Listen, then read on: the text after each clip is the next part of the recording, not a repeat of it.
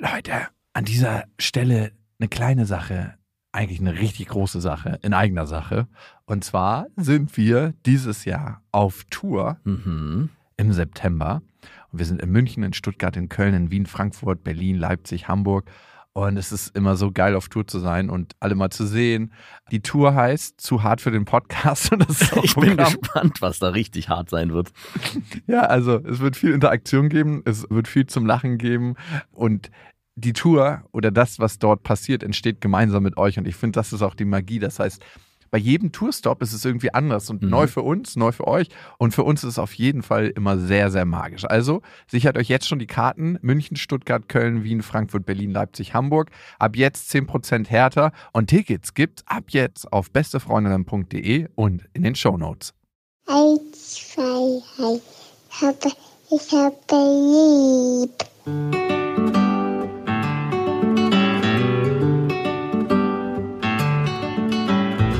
Das sind beste Vaterfreuden. Keine bösen Wörter. Die Fremde, die Schöpfe. Setz dich bitte hin. Der langweilige Podcast übers Kinderkriegen mit Max und Jakob. Hallo und herzlich willkommen zu Beste Vaterfreuden. Hello und die Folge heißt dieses Mal Lohnen sich Kinder Nein, überhaupt? nicht wirklich. Doch. Du hast jetzt nicht für den Titel entschieden. Das war nur ein Scherz von mir. Ja, doch, wir müssen das machen. Du, by the way, bevor wir dazu kommen, letztens ruft mich meine Ex-Freundin so an, richtig in Panik Welche? und meint so, jemand hat bei uns an die Häuserwand den Namen unserer Tochter gesprüht, Lilla. An unser Haus. Hat sie sich vielleicht verlesen und da stand lila mit lila Schrift? Nein, es stand da Lilla. Wirklich? Und da denke ich mir, what the fuck ist los mit den Leuten? Und einfach nur in welcher Farbe? I don't know, ich habe nicht nachgeguckt, ehrlich gesagt. Und einfach nur geschrieben oder noch was dazu? Gemalt Mhm. oder so? Nicht jetzt noch irgendwie eine Person, die an einem Geigen hängt oder so. Oder in Rot so mit Blutstropfen? Aber ey, ganz ehrlich, wie abgefuckt ist sowas? Spooky enough. Aber ich meine, kann krasser Zufall sein. Aber Deswegen habe ich gleich gefragt, ob da vielleicht lila stand. Dass vielleicht jemand irgendwie krass auf lila steht. ich frage mich, was mit manchen Leuten los ist. Was muss in dir vorgehen, dass du irgendwo vorbeifährst, dir eine Sprühdose schnappst Die hat er sich ja vorher schon gekauft, ganz bewusst und mit dem Ziel, ich schreibe. oder die? Hm, Oder die. Man weiß es nicht. Ne? Vielleicht war es auch ein Kind.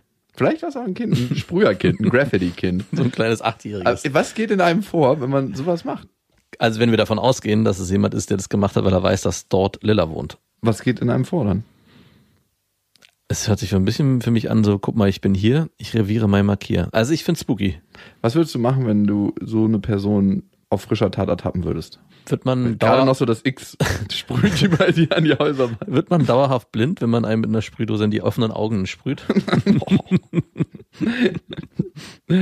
Ich weiß es nicht. Also ist eine gute Frage. Was würde ich machen? Was würde ich machen, wenn hey, lass uns bitte einmal reingehen und das Gespräch suchen. Ich würde ihn natürlich auf, auf jeden Fall ansprechen. Aber ich Hallo? kann es da nicht weiter äh, konstruieren, weil ich nicht weiß, was aus dem herauskommen wird. Weil was wird derjenige sagen?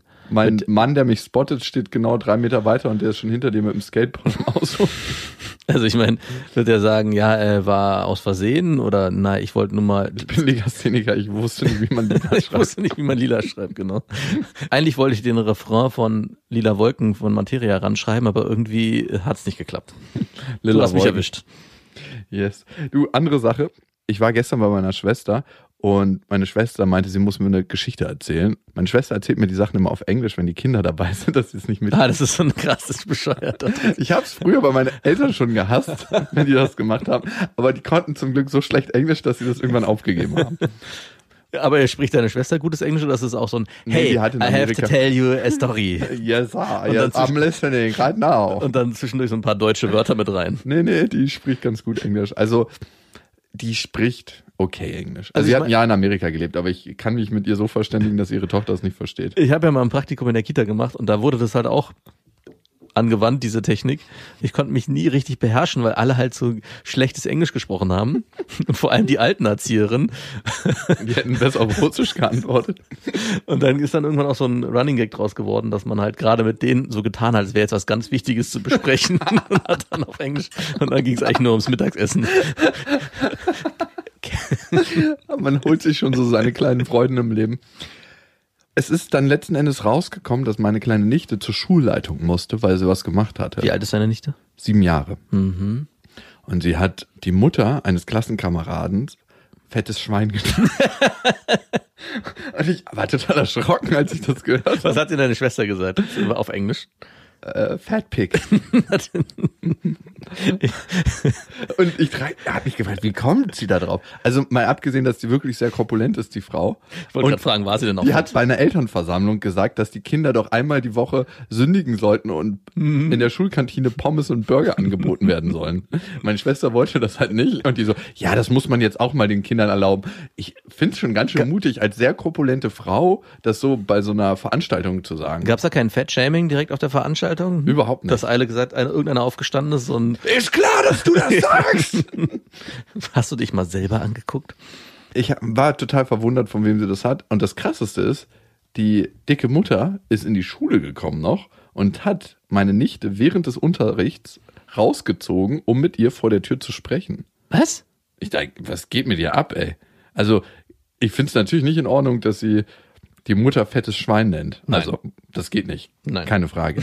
Aber was ebenso wenig ich geht, muss leider sagen, wenn ich meine Tochter dabei erwischen würde, wenn sie eine korpulente Mutter, die sich vielleicht auch gerade so in dieses Klischee begibt, dass sie auch diese Sachen anbringt, wie es gibt Pommes und es gibt Nuggets und hier hast du mal was Süßes. Fettes, was hat er gesagt? Fettes Schwein? das geht nicht, Mann, die ist sieben Jahre. Ja, aber ich finde es irgendwie auch, das kommt ja so aus einer inneren Ehrlichkeit heraus. Also Weiß ich nicht. Doch, bei Kindern, wenn die Schimpfwörter die sagen. wollte einfach den anderen Jungen halt, Meinst du? ja, Ich denke beleidigen. Ich glaube, es kommt aus einer inneren Ehrlichkeit. Aber ich frage mich, was geht da in einem vor, wenn man sich berufen fühlt, dann zu Hause oder wo sie auch immer gerade war, aufzustehen und zu sagen, ich fahre in die Schule, um dieses kleine siebenjährige Mädchen zur Rede zu stellen, weil sie über meinen Sohn mir mitteilen lassen hat, dass ich ein fettes Schwein bin. Ich hätte überhaupt nicht die Motivation dazu. Ich denke mir so, ey, dann macht ihr das halt. Äh, Würdest du in die Schule fahren, wenn dich jemand fettes Schwein nennt und sagen, hey, ich muss mit dem Kind persönlich reden? Nee, nein. Ich würde auf jeden Fall den Weg zu den Eltern suchen und dann gemeinsam mit beiden Kindern sprechen. Wenn mir das ein Anliegen wäre. Bei einer anderen Sache, nicht bei sowas. Und vor allem finde ich es von der Lehrerin krass und eine Frechheit. Stimmt, ja. das Kind rauszulassen und dann Maßregeln Das ist eigentlich ein. Unding. Das ist, geht, glaube ich, rechtlich auch nicht. Das darf man nicht machen. Vor allem wie, mit welcher Zug. Sie hören von meinem Anwalt. Wie, wie ist das abgelaufen? Ist die Mutter da angekommen und hat gesagt, ich muss mal mit der anderen Ja. Tochter sprechen, weil sie mich beleidigt hat oder hat Ja. sie sich einen anderen Vorwand genommen? nee, nee. Genau so. Jetzt würde ich spätestens zu der Mutter fahren. Zu dem fetten Schwein fahren. mit Pommes und Chicken Nuggets. Nein, also. Nein, aber ich- also ich würde jetzt definitiv zu der Mutter fahren und mit sie zur Rede stellen, was das soll. Und dass sie in Zukunft, wenn sie mit meiner Tochter oder mit meinem Sohn reden will, gefälligst erst über mich gehen soll oder über uns. Also da würde ich auf jeden Fall klare Worte finden. Und auch mit der Lehrerin würde ich auch ins Gespräch gehen. Das geht überhaupt nicht. Natürlich nicht. Hat deine Schwester das gemacht? Hat die mit der Lehrerin geredet? Nee, das war ihr gar nicht so bewusst. Ich habe jetzt gesagt, du, das kann die nicht bringen. Also, es kann die schon bringen, aber genau einmal nur. Ja. Was passiert dann in deiner Welt? Du weißt, also in meiner Welt das ist eine Welt der Zerstörung. Da, auf jeden Fall steht nicht der Kindername von ihren Kindern bei ihr an der Hauswand, sondern was anderes. Okay, genug davon. Kommen wir zu der Frage, ob sich Kinder überhaupt lohnen. Beziehungsweise die Folge könnte auch heißen, die falsche Entscheidung. Mir ist aufgefallen, du bist jetzt gerade aus dem Urlaub wiedergekommen, dass du mit nicht so einer schönen Geschichte wiedergekommen bist. Und ich das erste Mal innerlich nicht das Berufliche über deine Kinder gestellt habe. Was dir sehr schwer gefallen ist. Hast du das gedacht? Nein. Nein, aber ich dachte schon, als ich dich angerufen habe, äh, mal sehen, wie du reagierst. Und es muss schon was Wichtiges sein und nicht nur ein, oh ja, sie hat jetzt halt Fieber, ist halt nicht so schlimm. Ja, wir zeichnen ein neues 1 Live-Format auf. Das wird so ein Beratungsformat sein, weil wir so viele Hörermails bekommen, worüber wir uns auch freuen, by the way. Also wirklich freuen. Das Wichtigste, und das ist wirklich was Psychologisches, was man niemals machen sollte, ist einen Gedanken in seinem Kopf gefangen halten. Und darum ist es gut, das rauszulassen, auch wenn es eine Hörermail ist, die vielleicht nicht beantwortet wird und nur gelesen wird. Und wir haben uns gedacht, hey, diese Hörermails können wir doch anders verarbeiten, indem wir mit den Menschen Feedback halten, die uns geschrieben haben und fragen, wollt ihr Teil eines neuen Formats sein? Und dieses Format entsteht bei 1 Live mit 1 Live zusammen. Das wird ein Call-in-Format, wo ihr per Videocall reinkommen könnt und wir gucken, wie wir eure Themen lösen. Manchmal soll es auch einfach lustig werden. So, und dieses Format zeichnen wir jetzt auf und jetzt ist deine Tochter krank geworden. Ja, sie ist ja noch nicht so richtig krank geworden. Also eigentlich hat sie am Wochenende, als wir zusammen vor dem Fernseher irgend so ein, beide in kurzer Hose, irgend so ein komisches Tanzvideo uns angeguckt haben, weil sie unbedingt tanzen wollte. Und ich habe dann von so einer was ich übrigens auch, passt zu der, deiner Geschichte am Anfang, etwas skurril fand. Und zwar war das so ein, glaube ich, ein Fitnessvideo für adipöse Kinder, getarnt als lustiges Tanzvideo. und zwar war, wie ich darauf gekommen bin, war, dass da so eine Frau war, die sagt, ja, wir machen heute unseren tollen Tanzkurs. Und im Hintergrund waren so wie bei so einem richtigen Erwachsenen-Fitnessstudio zwei Freiwillige, die mitgemacht haben. So kennt man ja von diesen Fitnessvideos, wo so zwei, die irgendwie bei dem Training mit dabei sind, nicht ganz so gut sind wie die Trainerin, aber fast genauso gut. Und bei diesem Video waren zwei adipöse kleine Kinder dabei, die im Hintergrund die Bewegung mitgemacht haben. Und die ersten 10 Minuten oder 15 Minuten wurde nicht getanzt, sondern es waren so kleine versteckte Fitnessübungen. Und, und ich habe mich da mit meiner Tochter gesagt, hey, wir müssen uns hier dehnen und irgendwie strecken und so. Und habe immer diese kleinen adipösen Kinder da im Hintergrund gesehen, wie die diese Übung nicht richtig mitmachen konnten. Und dachte irgendwas läuft doch hier falsch.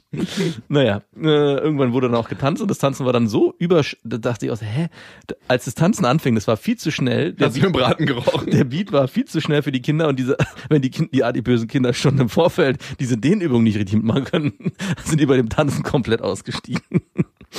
Und da ist auch meine Tochter ausgestiegen, meint, das ist blöd. Ja, war auch extrem blöd, weil irgendwie. Aber du bist nicht mehr rausgekommen, weil Genau. du so hart am Dancen warst. Irgendwie hat der, ich glaube, die hat zu einem anderen Lied getanzt, als dann der Audioingenieur auf dieses Video gepackt hat. Das hat What? irgendwie nicht gepasst. Ist auch egal. Auf jeden Fall ist mir dann beim Tanzen aufgefallen, dass meine Tochter irgendwie so ein etwas dickeres Knie hat und habe mich dann gewundert und habe meine Freundin geholt und gefragt, guck mal, hier ist irgendwas. Hast du sie wieder geschlagen? genau. Und sie meinte, ach Quatsch, du schon wieder? Und ich so, wieso ich schon wieder? Wir haben uns dann beide das Knie angeguckt und haben dann gesehen, es ist ein bisschen dicker als das andere und so, hatte so, ja, war auch so weich anzufassen, so ein bisschen wie so Wassereinlagerungen oder so. Ganz kurz mal, wenn du sagst, hier ist irgendwas, dann ist es du schon wieder. Und wenn sie sagt, hier ist irgendwas, dann, was ist dann? Was ich immer wieder mal mache, ist so, Der Sicherheit so holen. kleine von deiner- Makel. Haha, guck mal hier, was eigentlich nicht schön ist. Und ich hatte im Urlaub schon einmal gesagt, was hast du für ein komisches Knie zu meiner Tochter, drei Tage vorher. Und da hat meine Freundin schon gesagt, warum, warum sagst du sowas? Und ich dachte auch in dem Moment, hä, warum sage ich denn sowas? War irgendwie gar nicht böse gemeint, aber es ist halt passiert. Und deswegen hatte sie, also meine Freundin, Frau, gesagt, du schon wieder. Und wir haben uns dann die Knie angeguckt, als sie so vor mir stand. Und das eine Knie, wie gesagt, ein bisschen dicker. Und sie hat aber auch keine Schmerzen gehabt, keinen Druckschmerz, keinen Bewegungsschmerz. Sie konnte rennen, springen, alles. Das war für sie alles kein Problem. Und haben dann aber doch gesagt, was machen wir? Fahren wir ins Krankenhaus? War Freitag, weil es war schon am Nachmittag. Ärzte hatten alle mehr oder weniger zu. Wir haben versucht, die anzurufen. Übrigens haben wir dann eine Privatpraxis herausgefunden und gefragt, ob wir dahin können. Und die meinten, ja klar, wir haben Kapazitäten, aber sie müssen alles selber zahlen. Ich so, ah, was kostet das? Ja, die Untersuchung, die kostet 300 Euro und danach müssen wir halt gucken, wie es weitergeht. Und ich so, kann ich die Sachen danach einreichen? Nein, können sie nicht. Und ich dachte, okay, vielen Dank, auf Wiedersehen. Wir sind dann ins Krankenhaus und das war schon eine beschissene Erfahrung, weil, obwohl ich vorher angerufen hatte, was ich immer mache und gefragt habe, hey, ist die Notaufnahme gerade sehr voll? Ist gerade ein Bus reingekommen? Frage ich immer ganz freundlich. ist gerade ein Bus verunglückt? Kommt immer nicht so gut an. Sie meinte, Die sind nein. nicht zum Scherzen aufgelegt. Die sind nicht so richtig zum Scherzen aufgelegt in der Notaufnahme. Und sie meinten, nee, äh, gerade geht's. Also wenn sie jetzt direkt kommen, dann wird's schnell gehen. Und wir sind hingefahren und haben natürlich vier Stunden gewartet, bis wir rangekommen sind. Meine Tochter war am Ende richtig krass genervt und sind dann auch nur, geht natürlich nicht oft anders in Krankenhäusern, bei einem Assistenzarzt gelandet, der sehr nett war, der uns aber dann mit einem Kühlungsverband und nach Hause geschickt hat und meinte, ja, kommen Sie morgen Vormittag nochmal vorbei, wenn es nicht weniger geworden ist. Es ist nicht weniger geworden und deswegen sind wir am nächsten Vormittag wieder hingefahren. Und das war eigentlich der Horror für Marie, weil sie auf keinen Fall ins Krankenhaus wollte. Sie hat da schon gesagt, scheiß Krankenhaus, ich will da nicht hin. Und so, so stark einstehen tut sie sonst oft nicht für ihre Bedürfnisse. Wir versuchen sie oft zu ermutigen, zu sagen, hey, wenn du was nicht willst, dann musst du klar Nein sagen oder klar Ja. Und das fällt Spätestens nach der Pubertät. spätestens dann. Und jetzt, hier in der Sache, wenn es wirklich ans Eingemachte geht, schafft sie das, kann sie das sagen. Ich habe sie dann überredet bekommen, wir haben gesagt, ja, du kannst auf dem Pet einen Film gucken und bla und hier und da und wir sind dann hingefahren. Wieder habe ich angerufen und meinte, ist ein Bus reingekommen? Nein, ist kein Bus reingekommen. Und diesmal wird schneller gehen. Es hat wieder eine Stunde gedauert, was ich nicht verstehe. Ja, gut, eine Stunde ist relativ Ja, ist genau. okay. Ich, du, ich beschwere mich auch äh, jedes Mal und weiß das ganz genau, dass es halt nicht anders geht. Es sind halt oft Notfälle, die drastischer sind.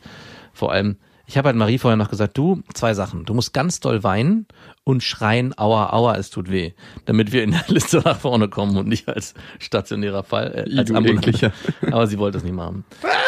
Ah, Und dann hast du so richtig eklig gekniffen. Genau. Papa, nicht Papa.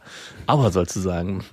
Auf jeden Fall waren wir dann da und wurden dann in die Kinderabteilung dieser Klinik geführt und waren bei einem Chefarzt dieser Klinik, was natürlich schon mal mich etwas erleichtert hat. Gibt einem ein sicheres Gefühl, wenn so ein alter Routinier da rankommt, wo jeder Griff am Kinderkörper sitzt. Und dieser Chefarzt war etwas älter, natürlich. Und ich habe sofort gemerkt, der war wirklich sehr, sehr angenehm in seinem Wesen. Der war extrem ruhig, ganz gefasst. Hat auch gemerkt sofort, dass Marie hat ja sofort protestiert, sobald es nur darum ging, das Knie zu untersuchen. Und es sollte auch gar nichts passieren. Erstmal, er wollte sich nur angucken, wollte sie partout nicht. Es gibt so einen Punkt bei Marie, wenn ich merke, sie ist über diesen Punkt hinaus, dann brauche ich auch gar nicht mehr wirklich viel versuchen mit Reden, sondern dann muss man eigentlich leider sie dazu zwingen, indem man sie festhält und die Untersuchung angeht. Und das wollte der Arzt partout nicht. Und hat gesagt, ich muss es mir jetzt erstmal gar nicht angucken. Ich schreibe jetzt erstmal ein paar Sachen auf und wir gehen dann vielleicht später nochmal drauf ein. Und das war ganz gut. Das hat dann doch funktioniert. Also er hat mich erstmal davon überzeugt, dass meine blöde Theorie, ich muss mein Kind irgendwann festhalten, wenn es nicht mehr geht, Blödsinn ist. Ja, das ist immer so eine Sache, ne? Was macht man ab einem bestimmten Punkt? Ja.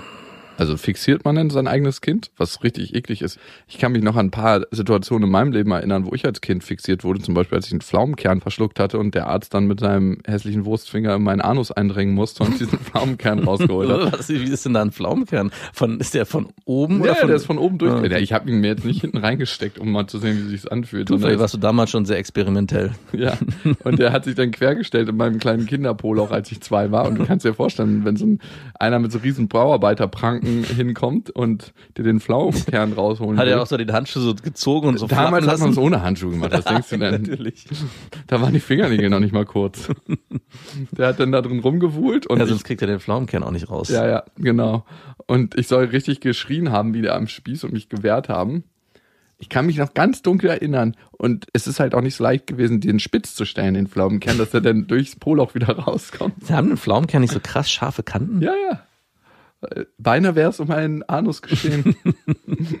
Naja, aber um meine Geschichte weiterzuerzählen, hat dann der nächste Step, er wollte sie dann trotzdem noch weiter untersuchen, weil er sich diese Schwellung am Knie nicht erklären konnte. Er meinte, ist es irgendwie ein Zeckenbiss oder ist es irgendwie ein Insektenbiss gewesen?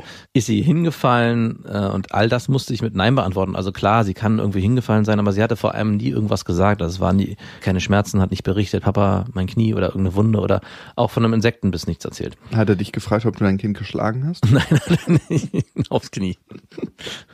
äh, der Sind war, sie wieder handgreiflich geworden? äh, war nicht so richtig auf Scherzen, Scherz war nicht angelegt. Und er konnte sich aufgrund dieser ganzen Sachen, die ich gesagt habe, diese Schwellung sich auch nicht erklären. So dass wir dann einen Ultraschall gemacht haben. Dieser war auch für Marie, obwohl es ja nichts Schlimmes ist, nicht einfach. Ich musste mich mit ihr auf die Liege legen. Dein Bein wurde auch mein, mein Bein wurde auch untersucht.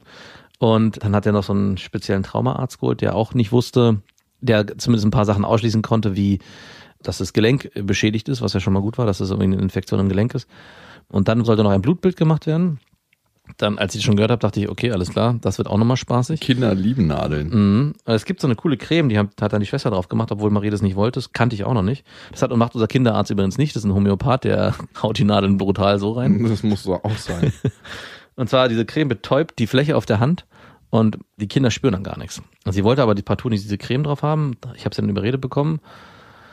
Zwischendurch immer scheiß Krankenhaus, scheiß Krankenhaus und sie wollte unbedingt gehen. Und Da sehe ich sie ja dich in dieser Aussprache Scheiß, weil das, das sehe ich nicht bei deiner Frau, dass sie so spricht. nee, tut sie auch nicht.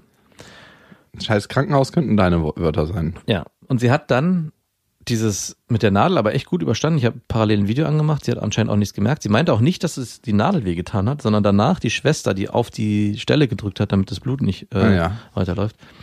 Und wir wurden dann nach Hause geschickt und der Arzt meinte, er ruft uns mal an am Nachmittag bezüglich der Bluttests und wenn die nichts zeigen, dann sollen wir erst nächsten Freitag nochmal wiederkommen und hat uns mit Ibuprofen nach Hause geschickt. Das Krankenhaus hat dann ewig nicht angerufen. Ich habe dann von mir aus angerufen bei der Notaufnahme, um durchgestellt zu werden und habe dann gesagt, ja, meine Tochter hatte eine Schwellung am Knie und ich war deswegen heute Morgen beim Arzt, ob sie mich mal in die Kinderabteilung durchstellen könnte. Ich weiß ganz genau das Bild. So, die Schwester so mit den Augen gerollt und so, ja, ja, ich stelle sie mal durch. Und kennst du das, wenn Leute nicht wirklich durchgestellt werden, sondern dann so abgespült so die, die, die, und dann hat man so im, im Warteraum das Kichern gehört. Wie eine Schwelle. So, so ähnlich ist es auch verlaufen. Die Schwester hat mich durchgestellt, und, aber leider falsch. Und ich bin dann in der Gynäkologie gelandet. Hab dann auch zu der Schwester gesagt, ja, ich habe hier wegen einer Schwellung angerufen, aber es ging, es ging hier nicht um mich, sondern um meine Tochter. Ich habe hier eine ganz große Schwellung. Eigentlich bin ich bei Ihnen goldrichtig. Oh Gott, oh Gott. Äh, sie konnte mich dann leider nicht in die Kinderabteilung durchstellen. Ich musste Oh. nochmal anrufen. Du widerlicher. mit meiner Schwellung. Und habe dann nochmal angerufen, wurde dann in die Kinderabteilung durchgestellt. Die meinten dann, alles sei gut, die Bluttests zeigen keine Werte, wir können nächsten Freitag kommen. Also haben wir uns erstmal keine Sorgen gemacht und sind guter Dinge nach Hause gefahren. Marie war dann noch auf dem Geburtstag und am nächsten Morgen um 8.30 Uhr, ziemlich früh, rief dann der Chefarzt von sich aus, ich glaube auch von seinem Privatanschluss, bei mir nochmal an. Großer Fehler. Mhm. Ja, habe ich auch gedacht. Und meinte, er hätte sich die ganze Nacht nochmal Sorgen gemacht, Gedanken gemacht. Und irgendwie lässt ihm das keine Ruhe, weil es so komisch verlaufen ist. Es gibt keine Anzeichen dafür, aber er vermutet, dass es eine Borreliose sei. Und seine Stimme war auch entsprechend ruhig und seine nächsten Sätze waren ja, er würde gern, dass Marie dann nächste Woche ins Krankenhaus kommt, am Dienstag. Wir dann die Stelle punktieren, weitere Untersuchungen machen und sie müsste dann per Infusion eine Woche lang im Krankenhaus liegen und Antibiotika bekommen. Und sie muss im Krankenhaus bleiben, weil sie während der Zeit beobachtet werden muss. Da wurde mir schon ein bisschen anders. Gar nicht so sehr erst wegen dem Krankheitsverlauf, sondern weil ich dachte, oh Gott, wir müssen mit Marie eine Woche ins Krankenhaus und dort auch mit ihr zusammen Zeit verbringen und sie muss dort schlafen. Mir war klar, dass es eine Riesenhürde wird. Ich habe mich dann ein bisschen belesen und dann wurde mir auch komisch zumute, weil ich dann gemerkt habe, dass es nicht eine Sache ist, die unbedingt einfach verlaufen kann. Also es ist halt, gibt zwei unterschiedliche Stadien. Einmal die, die Krankheit, dass es ein Gelenk betrifft oder im schlimmsten Fall im späteren Verlauf, dass es zu Lähmungen und das Nervenzentrum angegriffen wird. Das hat uns auf jeden Fall schon sehr zu schaffen gemacht. Also ich bin immer jemand, meine Freundin hat ziemlich runtergerockt den ganzen Tag, aber ich bin ja immer jemand, solange nichts Konkretes ist, bleibe ich auch ruhig und sage, hey, äh, alles wird gut, zurzeit ist alles super, hier geht's gut und ich denke auch, dass es weiterhin so weit sein wird. Und Krasser Chefarzt, by the way, ne? super krass. Ja. Äh, dass er so, ich konnte die Nacht über nicht richtig schlafen und war unruhig und habe darüber nochmal nachgedacht. Definitiv jemand, der seine Arbeit mit nach Hause nimmt. Und auch gut. Also ich habe auch gedacht, krass, ähm, Hast du ihm das gesagt? ja, ja, ich habe ihm auch schon beim Gehen gesagt, dass ich sehr, äh, Sie sind ein guter. ich habe gesagt, sie sind ein guter, genau. Nee, ich habe mich sehr bedankt und meinte, sie machen jetzt wirklich sehr gute Arbeit. Es war sehr angenehm. Vielen Dank. Ähm, und ich glaube, dass es wirklich jemand ist, der nicht einfach nur so ein Fall von Fall zu Fall zu Fall rennt. Und ich denke, so mit Mitte, Ende 50 ist es, kann es einem Arzt Dass man so ein Pharma-Routinier ja, genau. weißt du? Schon passiert, dass man sagt, ja, komm, es passiert. Ich habe 90 Prozent der Fälle verlaufen eh harmlos. Und ich schicke die einfach nach Hause mit Antibiotika. und jetzt ein Kind mehr oder weniger von der Klinge springt, ist jetzt auch egal. Genau, und das- ja, und das auch zu sagen, finde ich mega wichtig. Genau, und ich bin mir sicher, in einem anderen Krankenhaus hätten wir keinen Anruf bekommen. Der hätte uns nach Hause geschickt, hätte gesagt, kommen Sie am Freitag nochmal wieder. Und wie es so ist, ne? ich bin dankbar jetzt im, im Unglück dafür, dass wir so einen Arzt gefunden haben, der sich wirklich so sehr damit beschäftigt und auch weitere Diagnostiken angehen will, der auch sich gesagt hat, Marie ist so ein starkes Kind oder so ein eigenwilliges Kind. Er will auch gucken, dass er Schwestern und Ärzte bereitstellt oder beziehungsweise Zugriff auf die hat, die dann Dienst haben, die auch gut mit Kindern können. Er meint, es gibt auch andere Ärzte, gerade so Traumaärzte, die auch gut sind, aber die halt eher ein bisschen roher sind vom Fach. Und, ja, und es steht jetzt diese Woche an. Wir sind äh, äh, gerade am Rotieren, wie wir die Woche geplant bekommen. Also einer von uns, meiner Frau und ich, muss immer im Krankenhaus bleiben und wird dort übernachten. Der andere wird dann mit Felix nach Hause fahren und dort mit ihm übernachten. Es wird auf jeden Fall, es ist wie so ein kleines Erdbeben in der Familie gerade. Also so, und ich musste sofort dran denken, wenn man so Geschichten hört von so Familien, die, wo irgendwie das Kind Krebs hat, schon Chemotherapie macht oder irgendwelche, irgendwelche krassen Sachen und man das so nur so, ach ja, äh, ist, ist halt schlimm und so. Und ich kriege jetzt so einen ganz kleinen Mini-Eindruck davon. Und äh, für mich ist das schon der Horror. Ja, du hast dich auch krass gedämpft dann von der Stimme. Ja. Und, Also merkt man, dass dir das nahe geht und dass äh, du traurig bist. ja. Und ich gehe davon aus, dass alles gut wird. Also wir hatten mit Marie schon so zwei Geschichten. Wir hatten damals vor Ewigkeiten einen Herzfehler.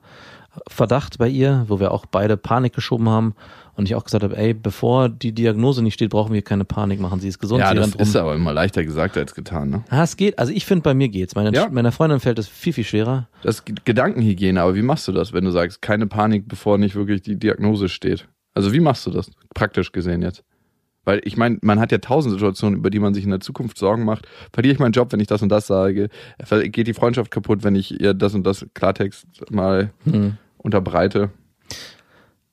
Also wirklich, ich kann es nicht genau sagen. Ich habe manchmal das Gefühl, durch meine langjährige Arbeit in der Jugendhilfe, dass sich bei mir so ein Modus eingestellt hat, dass man bestimmte Dinge einfach nicht beeinflussen kann. Also ich habe viel Missbrauchserfahrungen bei Kindern erlebt und auch schwere oder Situationen im Alltag mit denen, wo die sich einfach verhalten haben und man konnte nichts dagegen tun und man hat gesehen, wie die gegen die Wand rennen und ins offene Messer und ihr Leben gerade hier zerstören in dieser Gruppe oder in dieser, in, in dieser Phase ihres Lebens und bin dann irgendwann in so einen Modus geraten, dass ich bestimmte Dinge gar nicht aufhalten kann und sie erstmal passieren müssen und erst dann kann man aktiv werden.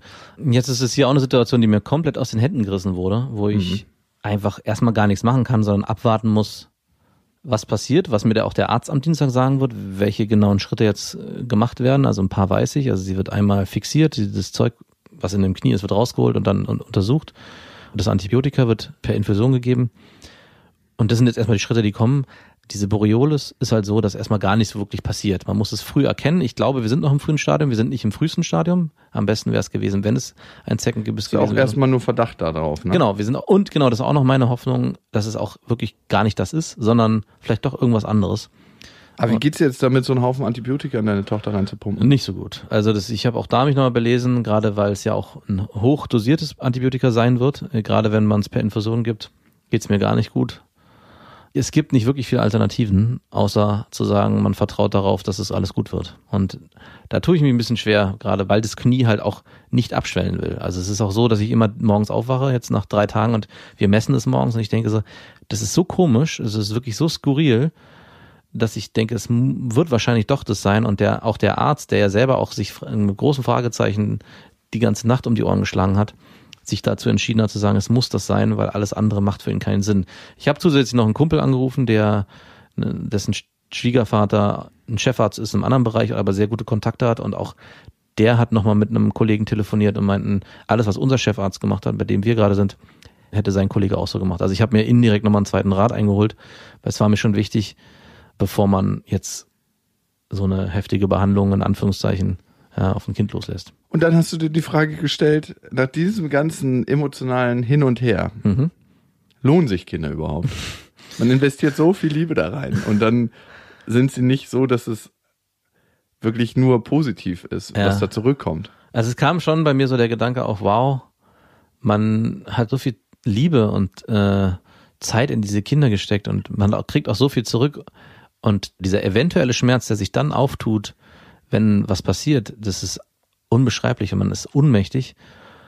Und dieser Gedanke kam so in der Form jetzt nicht hoch. Es war nicht so dieses Gefühl, oh, lohnt sich Kinder überhaupt, aber man investiert schon so viel Zeit und Energie und Liebe und kriegt so viel zurück.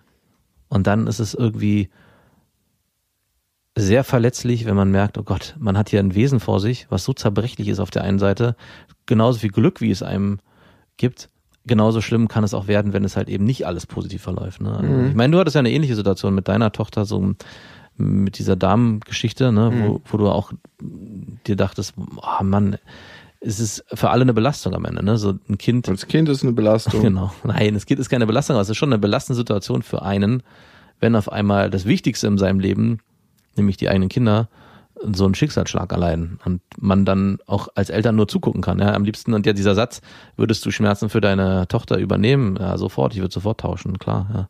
Und es fällt einem auch leichter, ist auch ein egoistischer Gedanke, ne, zu sagen, ich ich nehme es auf mich, dann fällt es mir leichter, weil dann muss ich diese Gefühle nicht ertragen, die entstehen. Aber spannend die Gefühle, ne? Hm, ja, spannend ist das richtige Wort. Nein, also wir sind unser ganzes Leben damit beschäftigt, negative Gefühle zu vermeiden. Hm eins, was auf jeden Fall hilft, ist genau das Richtige, was du gerade machst, ist darüber reden. Mhm. Merkst du schon, wie es ein bisschen leichter ist? Mhm, geht so. es hilft auf jeden Fall. Ja. Mir, mir komischerweise nicht so sehr. Also ja, es hilft einmal darüber zu reden, aber mir Ja, du hast zwei Strategien. Die eine Strategie ist nämlich, dich von außen abzuschotten und zu denken, ähm, wenn ich nicht darüber spreche, dann wird es verblassen, aber es verblasst nicht. Nee, nee, mag sein, aber ich habe ja schon darüber gesprochen. Was mir nicht hilft, ist immer und immer wieder darüber sprechen. Ja. Ich glaube, viele, wo ich das Gefühl habe, umso mehr, umso besser, ne? Immer nochmal und nochmal und lange und viel.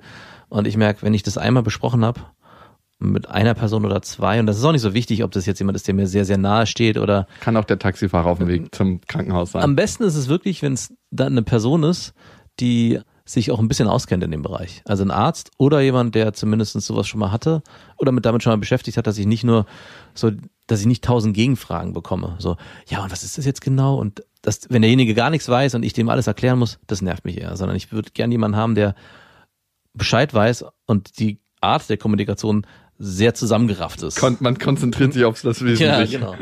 Und nicht so viel drumherum. Da ist meine Frau zum Beispiel ganz anders, die will am liebsten lange und viel darüber reden. Ja, so ist es. Ja, jeder verarbeitet das anders, so eine Situation, ne? Ja. Und es ist total interessant. In Krisensituationen lernen wir uns ja richtig kennen, ne? Also das ist es. Wir lernen uns als Mensch kennen und wissen, wo wir stehen und wer wir sind. Das finde ich immer so spannend bei Freunden von meinem Vater, die so spirituell so erleuchtet sind schon. Und dann kommt eine Riesenkrise und dann merkst du, wo stehen die wirklich. Also ich äh, will ja nicht schadenfroh sein oder so. Wenn dann einer, nein. Aber das testet einen richtig krass. Ja. Ich bin nicht schadenfroh, aber ich finde es trotzdem spannend. Wo stehen die da? Ich merke auf jeden Fall, dass dich das sehr berührt und was ich schön finde daran ist, dass es am Ende die Liebe zu deinen Kindern zeigt, zu deiner Tochter, die Verbindung, die ihr beide habt und wie wichtig sie dir als Mensch geworden ist seit ihrer Geburt über die Jahre und dass das was ist, was wächst wahrscheinlich, ne, auch. Erstaunlich finde ich auch, dass sie sich äh, mich ausgesucht hat. Wir sind ja zweimal ins Krankenhaus gefahren, der mit ihr ins Krankenhaus fahren soll. Ach wirklich? Mhm. Hat sie gesagt, Papa? Naja, also wir haben sie gefragt, wer soll mit dir ins Krankenhaus fahren? Du kannst dich entscheiden, keiner ist dir böse, wir, wir wollen beide mit dir, aber du darfst dir aussuchen, wer. Und sie hat sich beide Male für mich entschieden. Wow. Und dann kannst du ja eigentlich schon davon ausgehen, dass du einen Raum für sie bereitstellst, wo sie sich sicher fühlt und Ja, ja, denke ich auch. wo, wo sie auch nicht das Gefühl hat, du übergehst ihre Grenzen. Und die, ein Kind spürt sowas sehr intuitiv, ne? Ja, aber Und du, das ist gut, aber vielleicht hat sie sich auch dich ausgesucht, weil sie gespürt hat, dass ihre Mutter damit überfordert ist. Natürlich, das ist genau das, was auch gewesen sein wird. Also diese Sicherheit und einen festen Partner dann in so einer Situation zu haben, den hat sie, glaube ich, eher in mir gesehen als in meiner Frau, die bei Wo- sowas eher sensibel. Obwohl, wie ich deine Frau kenne, wenn es so richtig extrem wird und es um ihre Kinder geht, reißt sich krass zusammen, wenn sie dann alleine wieder ist. Ja, aber das, man spürt, äh, Man spürt auf allen durch, Ebenen, ne? dass da was im Argen liegt. It's auch, fake. Ist auch, it's fake, genau. Ist auch jetzt schon so. Also man, ich merke schon immer, wenn, deswegen, also das bestes Beispiel dafür ist, Felix wollte unbedingt in die Kita übers ganze Wochenende und heute Morgen, halt, als meine Frau ihn abgegeben hat, ruft sie mich an, er hat so krass geheult, so hat er noch nie geheult, er wollte partout nicht, er wollte zu Hause bei Mama bleiben. Der spürt es halt auch alles und der spürt vor allem Mamas Unsicherheit und Ängste und d- das ist ein, eigentlich, ist eigentlich was Positives. Also ich sehe das als sehr, als sehr Positives, dass sowohl meine Kinder als auch meine Freundin da so emotional sind bei dem Thema und generell, die so ein feines Gespür dafür haben. Aber trotzdem ist es auch bezeichnend, dass Felix jetzt, der eigentlich in die Kita gerannt ist und eigentlich umgekehrt gemeckert hat, wenn er abgeholt wurde. Eigentlich war es so, er hat geheult und geschrien, wenn er abgeholt wurde. Es ist so krass. Ich glaube, wir unterschätzen es so, wie viel Kinder spüren. Ne? Mhm. Also wir denken ja immer, nur weil es nicht gesagt wurde, kriegen die das auch nicht mit. Ne? Ja. Aber ich glaube, Kinder sind viel verbundener mit allem, was auf Schwingungsebenen passiert Absolut. und kriegen einfach alles mit. Also ich wundere mich manchmal, was Lilla mir so erzählt und ich denke mir, das, darüber haben wir nie gesprochen. also wirklich, was sie sich auch merkt und also letztens waren wir bei meinem Opa, ne? Wir haben nicht über Tod gesprochen mit meinem Opa. Mein Opa und meine Oma sind beide weit über 80 und wir haben das Haus verlassen und Lilla meinte nur, Opa stirbt bald. und ich frage mich, ob sie das denn in der Luft riecht. dass ich das sagen, hier riecht's. Papa, hier riecht's nach Tod. Super krass. Und also Kinder, und ich, ich bin safe sicher, dass er bald stirbt. Also er wird dieses Jahr noch sterben. Und Was nicht mehr viel lange hin ist. nee, also vielleicht, vielleicht Anfang nächstes Jahr, aber ähm, er meinte, er hat noch sechs Monate, dann wird er so alt wie sein Vater. Hm. Und das hätte er nie gedacht, das hätte keiner jemals gedacht, denn es ist 88 Jahre und ein paar Monate.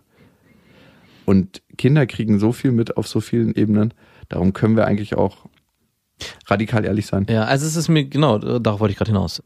Bis radikal ehrlich sein. Was ich nochmal jetzt auch mitnehme, ist, dass man gar nicht so sehr seine Emotionen verstecken muss, sondern auch direkt sagen kann, wenn man zum Beispiel keinen Bock hat oder wenn einen Sachen stören, nicht zu seinen Kindern, auch zu allen anderen. Also, dass man eigentlich noch viel, viel ehrlicher zu sich und seinen Emotionen stehen kann, weil am Ende glaube ich auch, dass Erwachsene das spüren. Also wenn Kinder das spüren können und so reagieren und einfach diesen Emotionen dann auch Platz lassen oder Raum geben und sie einfach rauslassen, wie ein Felix, der, obwohl gar nichts ist und alle happy sind, augenscheinlich trotzdem anfängt zu weinen, werden auch Erwachsene, mit denen du dich umgibst, in irgendeiner Form spüren, wenn das nicht in Ordnung ist. Und wir tun aber so, nee, nee, äh, alles cool. Man kann eigentlich, glaube ich, viel, viel radikaler sein und Sachen auch direkt ansprechen und immer wieder versuchen, mit sich und seinen Mitmenschen emotional ehrlich zu sein. Kinder sind ein Fluss, Erwachsene sind ein Stausee an Emotionen. Mhm.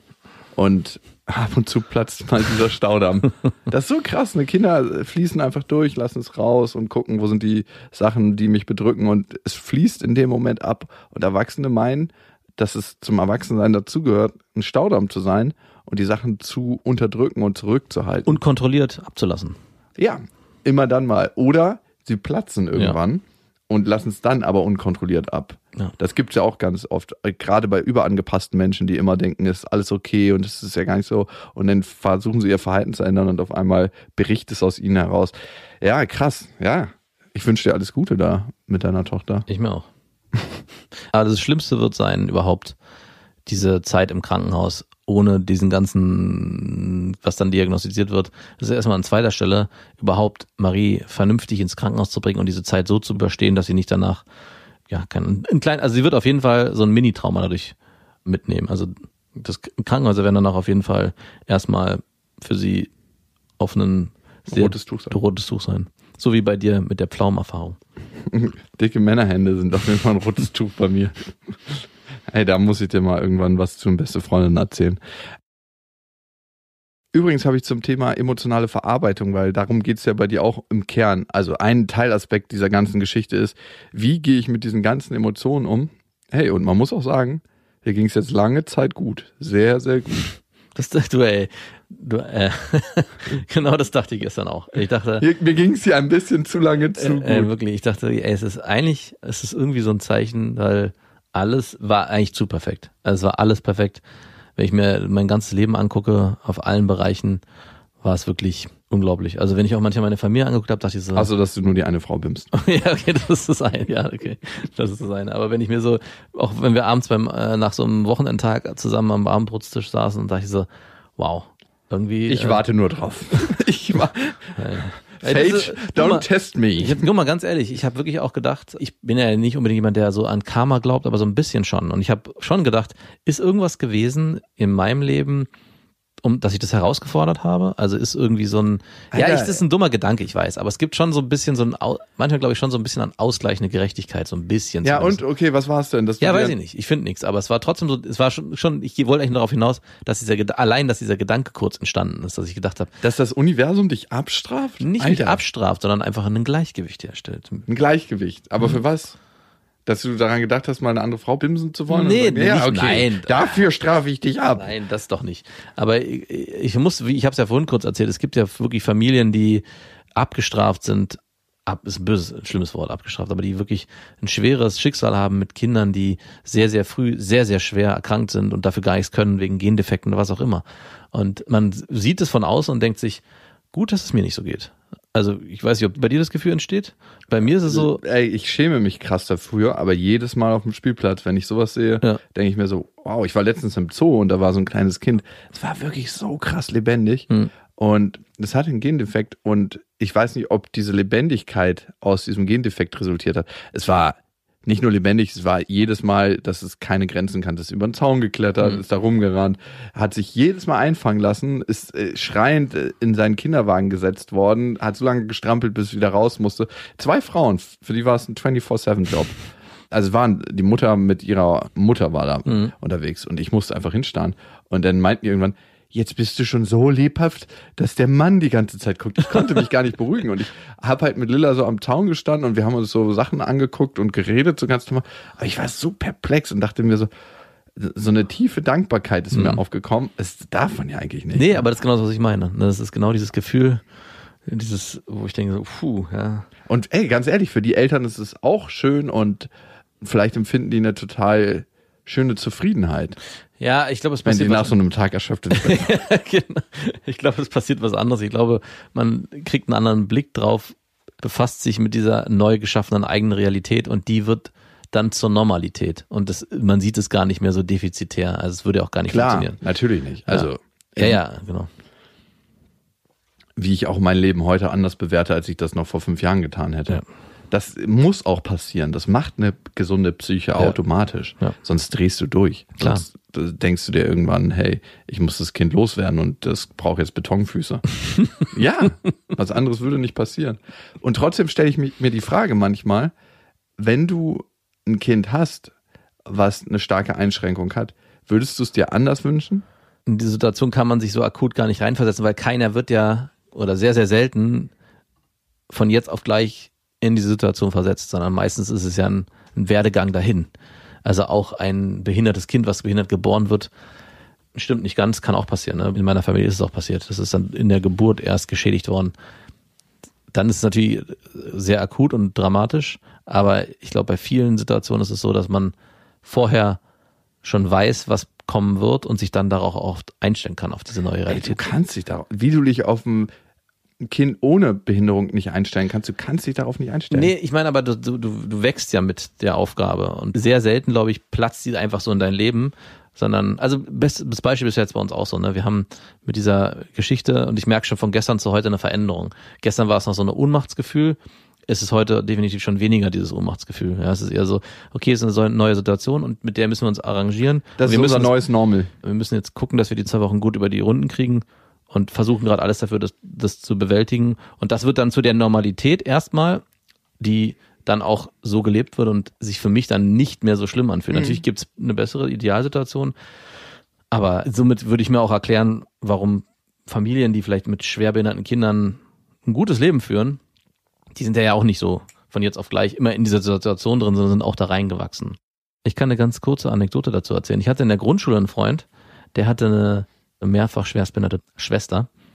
Und äh, ich wusste das nicht. Ich wusste zwar, dass er eine behinderte Schwester hatte, aber ich wusste nicht, was es war. Und der hat mich dann irgendwann gefragt, ob ich mal zu ihm kommen will, mit ihm spielen. Und ich so, ja klar, meine Mutter auch, die haben sich unterhalten. Und das war wie so ein Gruselkabinett. Die war für mich als, ich weiß gar nicht, Achtjähriger, war das wie in so einem Horrorfilm, wo man so einen Raum betritt mit so einer quietschenden Tür und man sieht da drin irgendwie so eine Horrorgestalt, weil die saß in ihrem Rollstuhl, in so einem elektrischen, lag da schwerst sp- spastisch gelähmt, mit auch noch so einem Zahngebiss, was über den ganzen Kopf ging, um irgendwie die Zähne zu richten, konnte nicht reden, gab komische Geräusche von sich. Und für mich war das der Grusel. Ich habe auch mit meiner Mutter letztens drüber geredet und meinte, also eigentlich fand ich es auch von der Mutter von ihr und von meiner Mutter ein bisschen fahrlässig, mich als Kind da so von jetzt auf gleich einfach reinplatzen. Knöpfen von, dem, von der Apparatur spielen zu lassen. klick, klick, klick, klick, klick, nee, aber mich da in diese Situation so kalt reinzustoßen, weil für mich war das eine völlige Überforderung, weil ich überhaupt gar nicht wusste, was ich da machen soll, weil das, auch dieses ganze Haus hatte so diese, so eine Aura, alles war so. Ey, ich, du, ich erinnere mich gerade an eine andere Situation. Ich habe ja früher eine Weile auf dem Land gelebt, ne? Und wir hatten Nachbarn, die hatten so richtig zwei fette Schäferhunde. Niemand durfte aufs Grundstück. Und das Grundstück war ganz umzäunt mit Tannen und es gab so zwei Lücken, wo du durchgucken konntest. Und als Kind haben wir uns immer abends ans Fenster gestellt, um durch diese Lücken aufs Haus zu gucken. Und die gaben so ein Zimmer frei. Und an diesem Zimmer ist immer eine Person vorbeigeschlichen. Hin, zurück, hin, zurück. Und irgendwann haben wir gespürt, da ist irgendwas nicht richtig, weil das ist nicht, sind nicht die beiden Leute, das ist eine neue Person. Und irgendwann ist rausgekommen, dass sie eine behinderte Tochter haben, die mit denen im Haus gelebt hat, aber die nie rausgegangen ist. Oh, die ist immer da geblieben. Und dann hat sie nur gesehen, wenn es nachts wurde und wenn es dunkel wurde, dann ist sie halt immer hin und her gegangen. Ähm, ich war natürlich zu klein. Ey, heute würde ich die Polizei rufen wahrscheinlich. Ja. Weil am Ende ist es krass, wenn ein Mensch nie rausgeht. durfte sie nicht raus. Keine Ahnung. Also, ey, die sind mittlerweile wahrscheinlich tot. Ne. Alle. Alle, ja. Oder die Tochter gerettet. Aber das ist crazy, wenn, wenn du es dir überlegst. Also, Also allein wie du es erzählt hast, äh, gruselt mich, weil ich mich Ey, ich habe als kleines Kind Angst gehabt, im Erdgeschoss bei uns zu schlafen, weil ich dachte, irgendwann kommen die rein. Diese. Und dann noch diese zwei Schäferhunde, die waren richtig eklig. Das waren richtig eklige Leute. Boah, ich muss kurz, ich habe ein Buch gelesen gerade und ich bereue es. Ich würde es niemandem empfehlen. Ich habe es leider durchgelesen. Evil, hier heißt es jetzt, es wurde umbenannt, früher hieß es The Girl Next Door, ging um eine wahre Geschichte. Und ich habe noch nie ein Buch gelesen, wo ich zwischendurch das weglegen musste und sage, es kann nicht sein. Es hat mich so, ich habe fast geheult, weil es so dramatisch war, diese Geschichte. Und so übel und so eine krassen äh, Manche. Leute reiben sich jetzt die Hände und denken sich, yes, Genau mein Buch. Genau, weißt du warum? Ich hatte gesagt, ich will mal ein Horrorbuch lesen. Ich habe ja im Urlaub zwei Bücher gelesen, das war eins davon und dachte, ich will jetzt mal ein Horrorbuch lesen, weil ich irgendwie Bock drauf habe, so ein bisschen düstere Geschichten zu lesen und habe so gesucht und das ist immer wieder aufgeploppt. Und ich dachte, okay, es muss ja gut sein. Das fing ganz harmlos an, das war eine Geschichte irgendwie und ich dachte, ist das ein Kinderbuch oder was? Weil es irgendwie um Jugendliche oder Kinder ging, die irgendwie am Fluss spielten und es wurde immer düsterer und düsterer und es ging um ein Mädchen, was zu ihrer Tante ziehen musste, weil ihre Eltern gestorben sind und diese Tante war Alkoholikerin und hatte Natürlich. fünf Söhne und es, am Anfang musste sie irgendwelche Sachen machen, dann wurde sie geschlagen, dann wurde sie misshandelt, dann wurde sie im Keller eingesperrt. Und diese ganze Familie, diese ganzen Jungs haben die schwerst misshandelt, verbrannt, geschnitten, vergewaltigt, all das ganze Programm extrem plastisch beschrieben und ich dachte zwischen das Alter, warum liest du dir sowas durch? und ich, ja, ich, wie gesagt, Wo hab, sind wir hier eigentlich gelandet heute? lohnt sich Kinder, wirklich. Und ich dachte so, das kann doch nicht sein. Wie kann sich jemand sowas Perverses ausdenken? Wieso macht ein Mensch das? Deswegen habe ich es dann weitergelesen, weil ich dachte, das kann doch nicht wahr sein, dass jemand sowas als Fiktion schreibt. Und habe dann gegoogelt, diesen Autor gegoogelt und diese Geschichte gegoogelt, weil ich das mir nicht erklären konnte, warum sowas überhaupt auf er dem war Markt einer ist. der Kinder. Nein, diese Geschichte war wahr. Und das Schlimme ist, diese Geschichte war schlimmer, als sie in dem Buch beschrieben wurde. Ich habe danach die wahre Geschichte gelesen. Nein. Sie ist der schlimmste Mordfall in Amerika, der äh, jemals dokumentiert wurde, weil auch nicht nur die Kinder der eigenen Familie mitgemacht haben, sondern die ganze Nachbarschaft, die ganzen Kinder der Nachbarschaft mitgemacht. Das war wie so ein Ereignis, wo man einfach in den Keller gehen konnte und zugucken konnte. Unbeschreiblich. Ich hab sowas, aber ich muss sagen, wir hatten von Emotionen und was, wie man, du hast das Wort gesagt, spannend, wie sich das anfühlt. Und ich habe dieses Buch gelesen und war fasziniert auf der einen Seite davon, wie Buchstaben auf Papier sowas mit mir machen können. Also wie so eine Geschichte, die für mich erstmal nicht real war und dann ich erfahren habe, okay, das ist angelehnt an die reale Geschichte. Aber trotzdem war ich fasziniert davon, dass Wörter auf Papier solche Emotionen in mir auslösen können. Ich meine, das ist doch immer so bei einer Geschichte. Ob es Buchstaben auf Papier sind, Ja, ob es ein visueller Impuls, der als neuronal das Feuern, Nicht-Feuern bei dir ankommt, oder ob es ein gesprochenes Wort ist, wo du dir alles zu vorstellen musst. Wenn es gut ist, dann löst es bei dir eine Emotion aus und macht was mit dir und das ist einfach krass. Was ich noch als letztes vielleicht sagen wollte, ist, diese Sache, wenn sich was bei dir ändert im Leben und sich das als das neue Normal einstellt, das passiert im Negativen wie im Positiven. Mhm. Das vergessen wir manchmal. Ja. Und wenn wir ein Leben anstreben, das so viel besser ist als das, was wir jetzt führen, mit so viel mehr Luxus und mit dem Haus und mit allem, was wir uns je erträumen, es wird irgendwann, wenn wir es haben, das neue Normal sein. Mhm. Das ist das Krasse. Ich glaube, die Wertschätzung kommt von einem anderen Ort. Und ich möchte das Schicksal nicht herausfordern. Und ich möchte nicht, dass irgendjemandem irgendwas passiert. Trotzdem ist ein Teil in mir, der glaubt, dass, um das Gehirn zu resetten, manchmal Schicksalsschläge das quasi befeuern. Mhm. Dass das neue Normal wie das neue dankbar ist. Ich wünsche es dir nicht. Also, ich sehe, wie du leidest. Und trotzdem gibt es einen Aspekt im Gehirn, der leider so funktioniert. Das waren Beste Vaterfreuden mit Max und Jakob. Jetzt auf iTunes, Spotify, Deezer und YouTube. Der 7-One-Audio-Podcast-Tipp. Hallo, ich bin Lynn. Und ich bin Leo. Ihr kennt uns vielleicht schon vom True Crime Podcast Mord auf Ex. Eigentlich sprechen wir da ja jede Woche über Verbrechen. Aber da gibt es ja noch ein anderes Thema, das die Menschen und uns schon immer fasziniert hat. Die Liebe. Krasse Geschichten, die wirklich passiert sind. Bonnie und Clyde zum Beispiel. Cleopatra und Caesar Oder Diana und Charles. oder halt Camilla. Liebe gibt's bei True Love aber auch nicht nur im klassischen Sinne. Es geht auch um Familie, um die Liebe zum Beruf oder sich selbst oder Freundschaft. Am besten sind ja auch eh die Filme, wo dann am Ende steht, nach einer wahren Begebenheit. Das sind so Geschichten, die kannst du dir eigentlich gar nicht ausdenken. Ja. Und das gibt's jetzt eben als Podcast. Und das Ganze heißt True Love. Ja, der Name sagt's eigentlich schon. Aus True Crime wird True Love. Krasse Geschichten, Plot-Twists und verrückte Protagonisten. Es ist also in anderen Worten ein Podcast für alle, die True Crime hassen, aber auch für alle, die True Crime lieben. Macht euch bereit für ein neues Podcast-Genre, True Love. Oh, ich kann es gar nicht abwarten, euch die Geschichte zu erzählen von zum Beispiel dem Jungen, der nach seiner Mutter gesucht hat. Jahrelang, auch wenn ich wahrscheinlich dabei heulen werde. Oder die Geschichte von Sissy. Also der Film ist nichts dagegen. Ab dem 20. Oktober, überall wo es Podcasts gibt, True Love. Echte Geschichten, wahre Liebe. Voller Werbespruch, oder? Ja, aber es ist ja auch schön. Der Podcast macht ja glücklich. Ja, deswegen jetzt am besten direkt abonnieren.